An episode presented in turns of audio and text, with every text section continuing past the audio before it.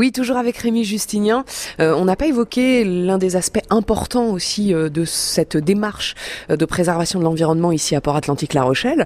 ce sont ces marchandises qui vont partir du port pour rejoindre bah, toute la France, même toute l'Europe, et vous privilégiez au maximum pour le transport de ces marchandises le fret ferroviaire. Le fret ferroviaire, c'est très important.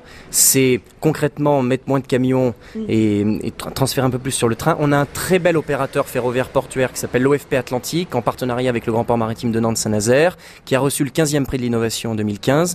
Et donc ça, c'est un but avec euh, nos partenaires, les opérateurs logistiques comme Sika, comme Soufflé, comme Picotti, comme Bolloré, etc. On essaie de travailler et de faire le report modal non seulement euh, un objectif, mais également une réalité. Et c'est le cas. Et aujourd'hui, on a à peu près 15% des marchandises qui sont transférées par le train, et on espère euh, que ça grandit, que ça va grandir encore un peu plus. Hmm.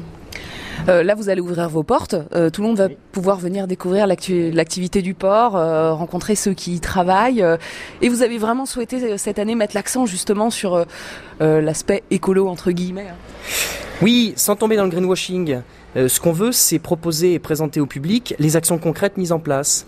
À la fois toujours sur la base de ce diagnostic, de se dire, on a voulu faire un diagnostic pour savoir où est-ce qu'on en est, et voilà vers quoi on tend, vers quoi on va. Et donc, à l'occasion de la journée report vert, outre la, belle randonnée euh, et la visite euh, du site Equium, on aura un espace qu'on appelle port durable, dans lequel les entreprises de la place portuaire seront mises à l'honneur et dans lequel elles présenteront leurs actions, à la fois ce qu'elles leur métier de base, hein, traiter les céréales, euh, la manutention, etc.